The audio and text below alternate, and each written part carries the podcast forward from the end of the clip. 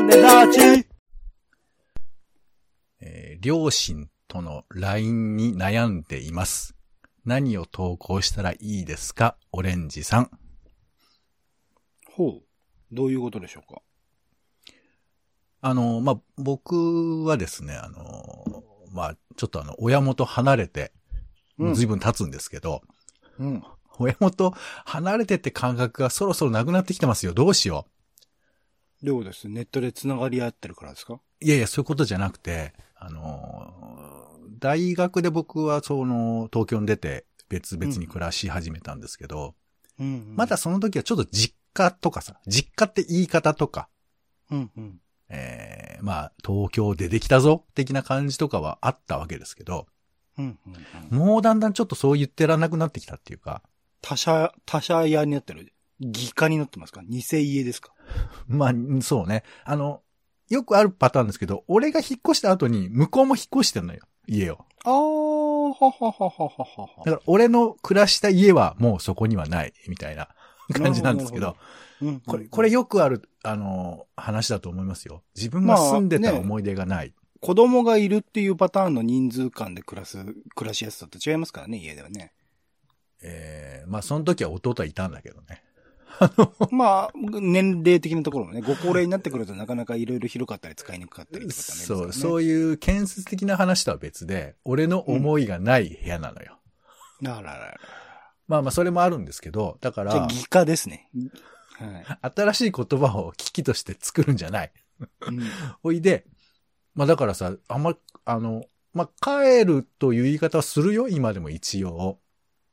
はい。まあ、親、ね、家そのものっていうよりはね、親元に行くって感じですからね。そそれはね。でもこれはね、どうなんだアメリカの人とかはどういう風なんだろうね。アメリカってほら結構さ、あの、うん。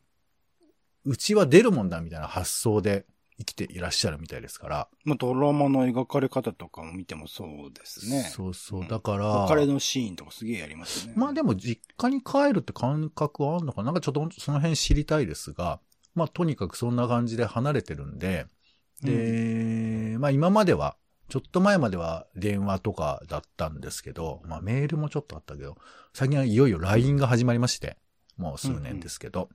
うん。で、待って、LINE、LINE でさ、何やりゃいいかっていうのをさ、結構いつも迷ってて、あんまりこっちから送らないみたいな状況だったりするわけよ。ほうほうほうほで、大体、あの、母親とかから、何してんのみたいなこと来てさ、いや、まあうん元気ですけど、みたいな。もうなんか、ね、にべもないさ、息子のつまらない返事をしちゃうわけですけど、う。はいはいはい。何送ったらいいかね、これ。絵文字とかじゃないですか？僕絵文字絵文字だけ単体で送る絵文字の類は送んないですけど、はい。いや、どっちよ、それ。絵文字を送ってよかった。なんかその、えーまあね、その、お姉さんご一緒にお住まいですから、ちょっとうんわかりませんけど、なんか何を送ったりしますいや、別に一言とかじゃない。てか、ほとんど LINE とかもしないですけどね、メールとかも。普通に会話してるんで、別に何をする必要あるんやって話ですけど。あ、じゃあ、な、何を、こう、あの、特に用事がないけど、スッと投げかける、あの、そんなに重くない会話っつったら何ですかね。え、おはようとかじゃなくて違うの？いやいやどういうこ、と？いや、じゃあ LINE でおはようはできないじゃないですか。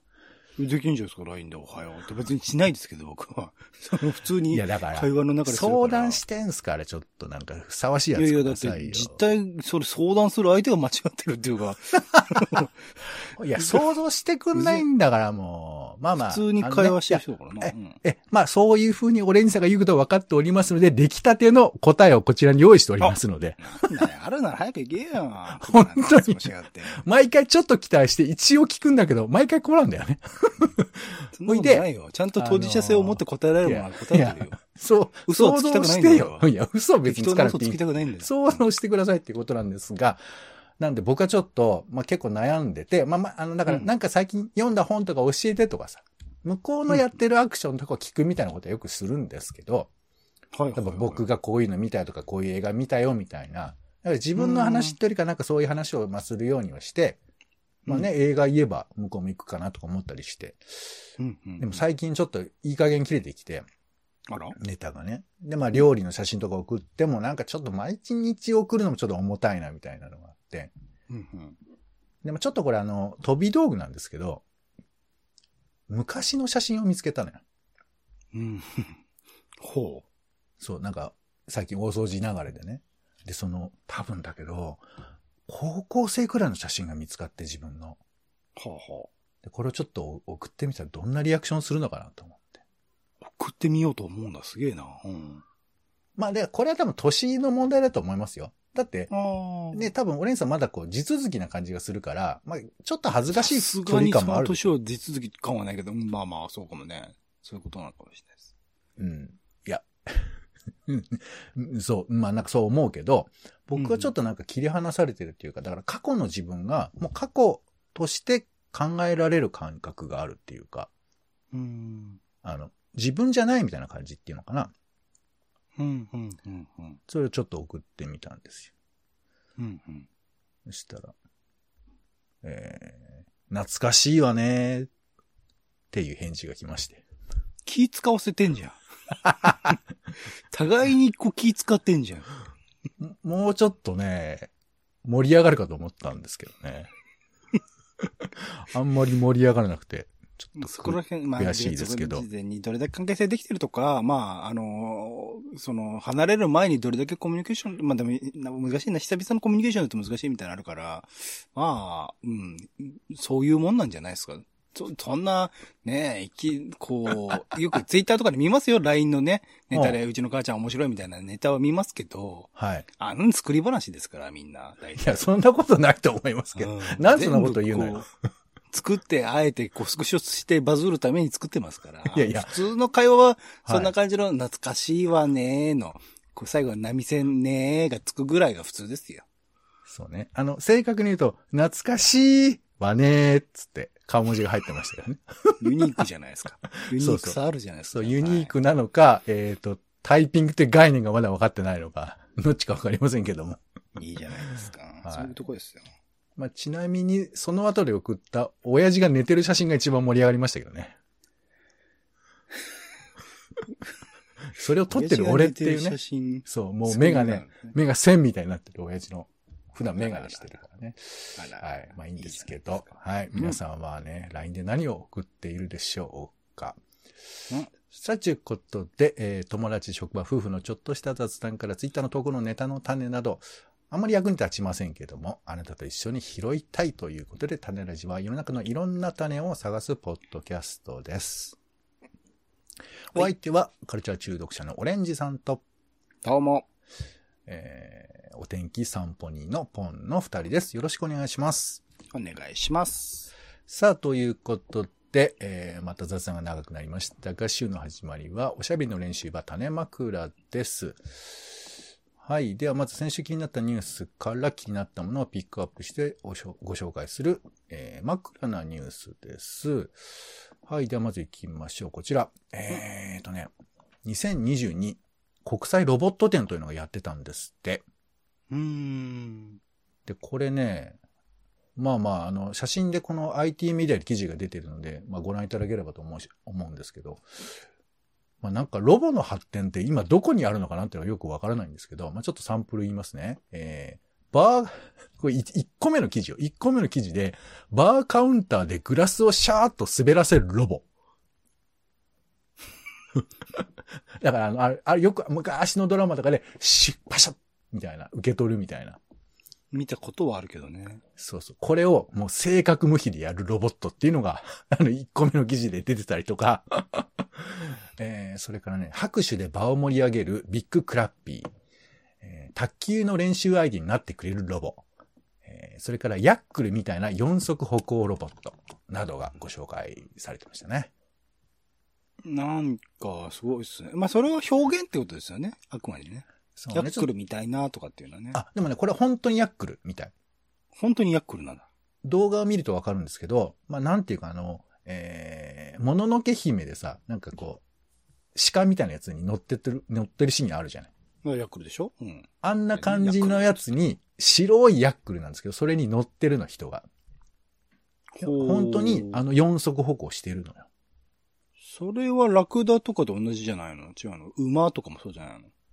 まあまあ、だから見た目がヤックルってことですけど、うんだから本当に本物の動物みたいな感じにはなってるのよ。うんピカピカ光ってるけどね。なるほど、なるほど。で、それが変形してこう、えー四輪になったりするっていうのもあるんですけど。まあ、この必ずしもこう、マスなニーズに応えるではなく、なんか自分たちでできる技術で作ってる感じはなんか好ましいですけどね。マーケティングで作ってない感じ。多分どれも売ろう、うん四足歩行ロボットは売れるかもしれないけど、他は特に売れなさそうだし、みたいそうね。だからちょっとまあこれ記事に紹介されてるものですから、もっと多分その産業用ロボットとかあると思うんですよ。高いところを操作するようなロボットとかも紹介されてましたけど、まあ、まあね、ちょっとでもこの最新のロボット事情というのは、まあそれこそその原発の中のさ、あの、うんうん。じあの過酷な場所でなんか稼働できるロボットとか、な。そうね。そういうこととかね、いろいろこう、まあ、正直言えばロボットがいればいいなっていうこともあったりもするので、まあうんなんかこんな進化を覗いてみてもいいのかなというふうに思います。うんはい。そして、えっ、と、あんまり、ウクライナの話してませんけど、ちょっとゲーム関係でこんなことがありました。してしてなかったっけ？してるケース。うん。あまあまあ、あの、ニュースとしてはね。えー、なんかね、ゲーム業界も結構どういう風に立ち振る舞えばいいか悩んでらっしゃるみたいで、例えばポケモン GO なんかは、えー、最近ですね、ロシアとベラルーシでのサービスを停止したりだとか、うんえーあと、任天堂とかソニーなんかは、えーロシアの出荷停止、販売停止などをしているだとか、いうのがあるみたいですよ。なんかこの理由がちょっと若干違うみたいなことで、どうなのっていうふうなツッコミもあったりするみたいですけどね。あと、セガサミーはウクライナのえー避難民を CI で受け入れしてたりするんですって。うん。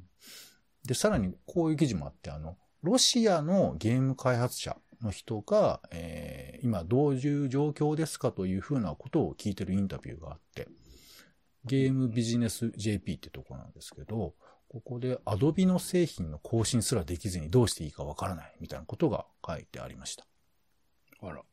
なんかあの、まあ、すべてではないんですけど、あの、だんだんそのネットで公開しているゲームサービス、そこでダウンロードするとか、そういうサービスも使えない状況もあったりするんだけど、制作者として Adobe が使えなくなると非常に困るみたいな話が書いてあって、まあだからロシアのね、人たちも結構影響を受けているんだなということが、そのゲームの、まあ業界の中から見てもわかるという話ですね。難しいですよね。これだけこう、なんだ、し引き締めみたいなのを強めても、プーチンの、まああれがだから本当の顔とかなんですけど、プーチンのね、支持率が上がってるみたいな話がロシアでありますから、難しいですね。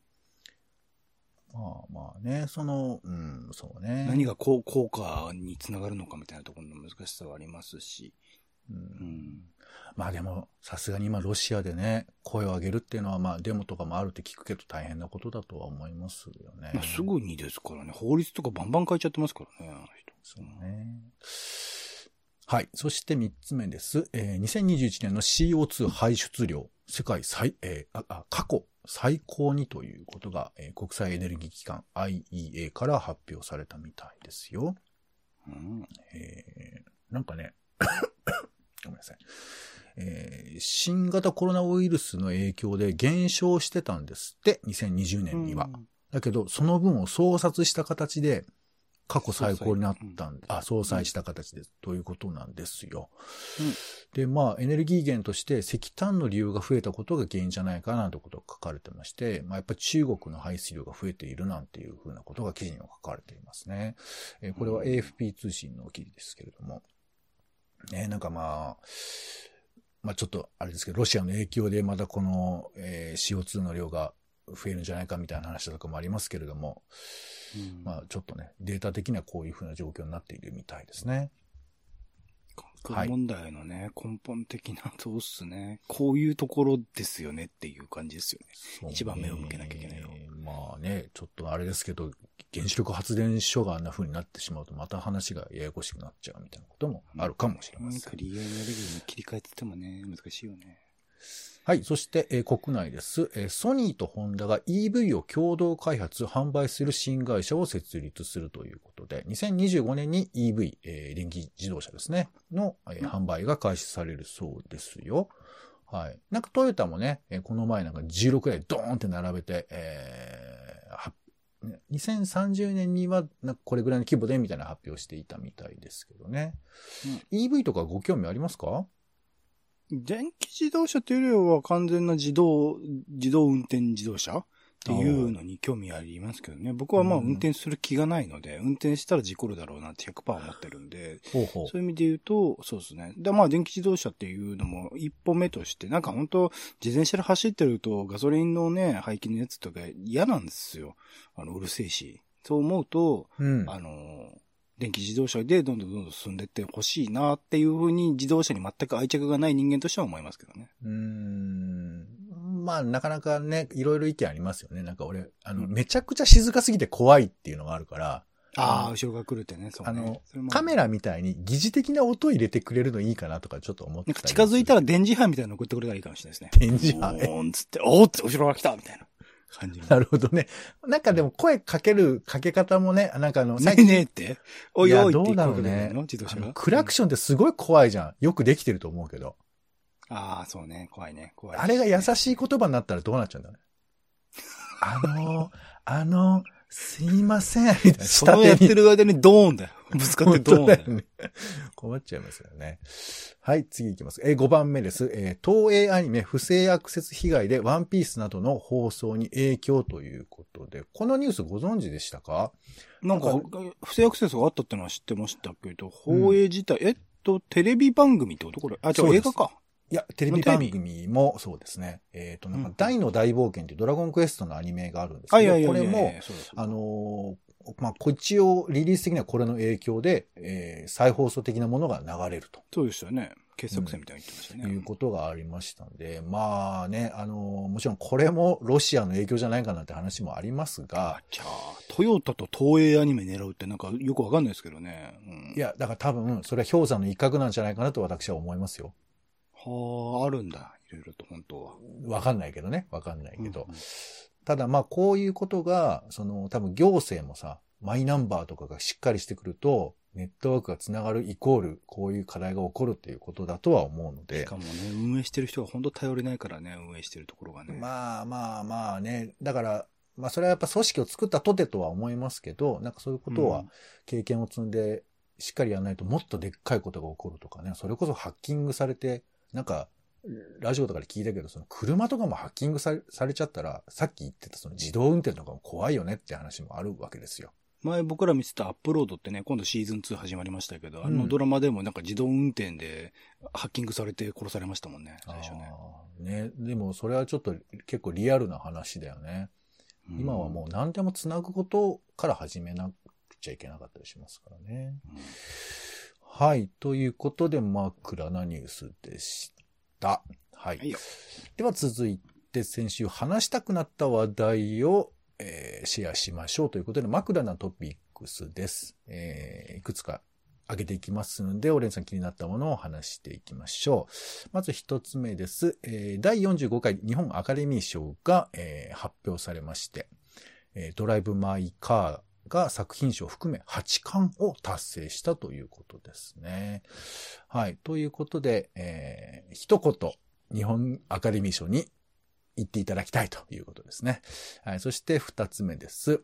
えー都立高校2ブロック禁止02ということで、えーブラック校則っていうのがまあ世の中にあるわけですけど、まあ僕ら卒業して結構経っちゃってますからあんまりわかんないんだけど、なんか2ブロックってその、まあ下を刈り上げる髪型ですよね。これが禁止されていたそうなんですけど、それ意味あるのっていうふうな話ですよね。それで、まあ都立校ではゼロになるということですよ。ということで、校則の記憶についてちょっと聞きたいということですね。はい。そして三つ目、えー、おもちゃもジェンダー平等。男の子のお世話人形が、えー、可愛い工具系商品が、みたいな形で。えーこれ何かっていうと、いわゆる女の子がそういう風な遊びをするであろう、なんかこう、お世話人形みたいなものが、いや、男の子でもやっていいんじゃないのみたいなことで、つまりおもちゃ業界って割とこう、男の子おもちゃ、女の子おもちゃって分けてたんだけども、そういうことを変えていきませんかっていう提案が、えーおもちゃ業界にもあるんだよということで、えー一番古いおもちゃの記憶ってありますかっていう話ですね。はい。そして4番目。えーバーチャル秋葉、秋葉原駅が、えー開業したそうです。3月25日から開業するそうですね。えーなんか JR 的には山手線31番目の駅、新秋葉原駅だそうなんですけど、えーもう何でもかんでもすぐ芯をつけるような時代になりましたが、えー次来る芯についてちょっと話したい。そして5つ目、えー VR アバターが相手だと自分のことを多く話してしまうというですね、えー研究成果が、えー東京都市大などで、検証されているということで、はい。おしゃべりする無機物ってありますかという話ですね。はい。この5つですが、どちら行きましょうか？そうっすね。日本アカデミー賞に、日本アカデミー賞に対する文句はもうツイッターでいろいろ書いたので、5番のおしゃべりする無機物にしましょうかね。なるほど。はい。えーっと、おしゃべりする無機物ってあるんですか？僕はなんかね、あのーはい。昔子供の頃とか、自分の自転車に結構名前とかつけてて、なんとか号みたいな。ほほほほほそう。なんかキャプテン号行けみたいな感じで、なんかそのなんつうか、その乗り物なんだけど、ちょっとその自分と一体になったり、あとパートナーみたいな。昔のアニメとかだと、その自分のパートナーロボ、マシンみたいなのが喋ってくるみたいな。ちょっと例え古いけど、あの、えー、ナイトライダーの、古いな、ナイトライダーのナイト2000が喋ってくるみたいな。えー、最近だと何なんだろうね。古いつうかわかんない話だったの？わかんない。あのね、まあ、車に喋りかけると、本当にあの、アレクサみたいに、あの、返事してくれるのよ。ほー。っていう、まあ、あの、アメリカのドラマがあったんですけど、うんうん。えー最近だとなんかこう喋っ、まあでも当たり前になってきてるか。何でも話しかけて声かけてくれ、声を放放つ機会というか。まあ、そんな僕、ポンさんみたいにアレクサとか使ってはいないですけど、ん。それでもなんか、おしゃ、直接的なおしゃべりではないにせよ、スマホとかとなんか、うん、おしゃべりしてる感じをするというか、うん。ツイッターとかでも、うん、誰に話してんのかよくわかんないような状況ではありますよね。え、え、え、どういうこと？どういうこと？ツイッター、あ、だって、ツイッターって別に具体的な誰かに対して、もちろんそういう投稿をする人もいますけど、僕は基本的には特定の誰かに向けて喋ってるっていうよりは、うん。まあだから実体のないものに対して話してるっていう意味で言うと、より、あの、そういうものの方が話しやすい。その VR アバターだと自分のことを多く話してしまうみたいなことは分からないでもないですけどね。ええまあでも考えたら、まあ僕これ話の念頭としては、例えばその植物と話すとか、はいはいはいはまああとそのお家にぬいぐるみやったらそれと喋るとか、なんかそういうことを想定してたけど、い。うんうん。今の人は、まあ今の人ってまあ俺も一応なくはないけど、ツイッターに投稿するっつったらさ、その、もちろん誰かを念頭にするパターンもあるだろうけど、なんか謎の壁みたいなものに送ってたり、まあなんなら独り言、まあつぶやきですからっていうことをも考えると、うん。まあそこにその植物が置いてあるか置いてないかぐらいなもんで、結構その方に慣れてんのかもね、一人。ツイッターの感じで植物に語りかけたら植物枯れそうですけどね、結構。いやいや、それは内容によるでしょ、どういうこと。うんえ？な、な、なんで？呪詛みたいな感じですからね。いやいや、そんな、そういう人ばっかりじゃないから。なんでその、えご自身がそうなんですか？ツイッターに向かうとなんかね、人間は良くないですね、やっぱりね。そんなこともない気もしますけどね。うんまあでも面白い確かに狂わせますよ。うんツイッターが現代のその一人喋りだというふうな考えだ方 VR アババターとしてのツイッターがいたら、ツイその VR アバターどんどんどんどんこう、悲しい顔をしていくと思うんですよ。どんどんどんどん。うんあーっつって、辛いわーっつって。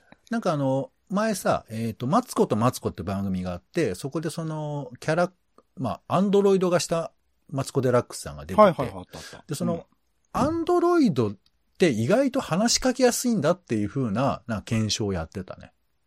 そのアンドロイドは中の人がいるタイプのやつ？それはね、いや、い、いないのかな？だから、AI でまあ喋ってんだもちろん動くんだけど、いや、だからそのリアクションとかじゃなくて、うん置物としてちょっとまあ反応があるぐらいなもんで、それになんか声をかけることが、なんかしやすくなるというか、だから本物には言えないよね。うんうん。だけど、その、アンドロイドというか、その、まあちょっと動く人形に対しては、なんか喋りかけたくなるみたいな。へだから、あの、ある程度人間っぽいものじゃないと、っていうのもあるかなと思うから、だからツイッターに投稿する、いプラス何か、なんかやり方が、だから例えばその本当に、えっ、と、キャラクターみたいなものに、何々だねって言ったことがそのままツイッターに投稿されるみたいになったら、もうちょっとその呪詛的なのは減るんじゃないのかな？おで、やっぱほら、相手がいるっていうか、そこに何か形のあるものがあると、あんまり悪いこと言えないじゃない？だから俺、橋本徹さんとかもなんか、そういう形にね、あの、ミッキーマウス型のそういうなんか、えーインターフェースとかにすりゃいいのに。ご家族いらっしゃるのにね、とは思いますけどね。まあ、あんまり僕、投稿の内容知りませんけどね。うん はい。えー、結構な数の、だってお子さんいるでしょ確か、あの家って。そうね。まあまあ、だからこそ言う言うべきことは言うっていうね、ことなのかもしれませんけどね。わかりません。僕はちょっと詳しくはよくわかりませんけど。きついよ、きついよ。はい。あのーじゃあちょっと、日本アカデミー賞の件について、ツイッター見てない人に一言ちょっと何かご意見を伺えますか？一言でいいです。統一感を出せ。はい、ありがとうございます。え ーでは、最後に、えー枕の予定です。今週の予定を先取りして皆さんと共有します。はい、えーまず3月13日日曜日ですね。えー北京冬季パラリンピックが閉幕します。それから新選組の日だそうですよ。1863年に、えー新選組が、えー誕生したそうなんですね。はい。そして3月14日は、えーホワイトデーであり、マシュマロデーであり、キャンデーの日でございます。商売の日ですね。えーそして国際結婚の日だそうですよ。1873年、明治6年ですね。この日に政府が国際結婚を認めるという布告を出したそうですよ。まあまあ法律的にというふうなことですけどね、多分ね。はい。うん3月15日は、えー、涅槃絵ですね。えー仏教の祖、釈迦が亡くなったとされる日だそうですね。はい。そして、万国博デーでもあり、あるみたいですね。えー大阪の万博があった日、1970年のこの日、3月だったんですね。はい。で、えー6ヶ月間やってたそうですけど、まあちなみに今、えー新しい大阪万博が始まる、始まるというか準備されてますけど、こちらが2025年の4月にスタートするそうですよ。で、なんかね、ホームページ見たら、経済波及効果2兆円って書いてあって、そんなこと書くんだと思って、なんか、まあすげえな最高の。ギャグじゃないですか。いやいや、まあまあ、うんすげえなまあね、わわかるんですけどね、そういうことを書くっていうね阪だね。。外、うんまあ、大阪だねっていうのはちょっと失礼だと思いますけどね。まあまあそういうことが出てました。はい。3月16日です。えー北大西洋条約機構、いわゆる NATO ですね。えーここの国防総理事会が行われます。どうなるんでしょうか。えー3月17日は漫画週刊誌の日ということで、1959年、えー昭和の34年ですね。ここで少年マガジン、少年サンデーが発刊されたそうですよ。で、これ記事によれば、読み物が中心に漫画少ししか載ってなかったんですって。面。白いね、歴史ってのはありますよね。えー3月18日は展示ブロックの日だそうで、えー世界初の展示ブロックが、えー岡山県でなんか初めてし識設されたって書いてあるんですけど、ちょっと詳しく調べてみたいですけど、そうだったんだね。これ1967年のことだそうです。あの、まあ、日自体は2010年に制定されたみたいですね。3月19日は東ティモール大統領選挙。3月20日です。えー地下鉄サリン事件から27年。うわーそうですか。ちなみに僕はこれ、なんか大学の卒業式前後だったんですよね。なんか覚えてますね。式で途中で何かあったっていうなんかことがニュースとしてありましたね。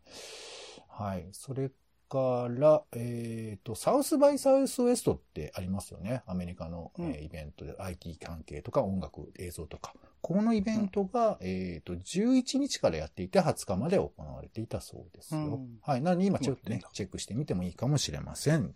さあ、ということで、今週使って枕オレンジさんお願いします。ビッグクラッピーでお願いします。はい。えーぜひね、映像も見ていただきたい。これも話しやすくなるね、にえーロボットの一つだと思います。ということで、ね、まあ、種ラジにはビッグクラッピーこと、えー、オレンジがいるのでね、安全だと思いますけれども。さあ、では、終わりましょうかね。楽しい時間でした。ありがとうございました。えーお相手は、えーそうですね、えー皆さんはこの種ラジが、えー話し相手になってくれることを、うるせえよ。えーすいません。えーポンと、オレンジでした。種ラジ、また。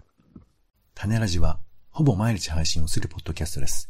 Spotify や Apple Podcast にて登録を。更新情報は Twitter。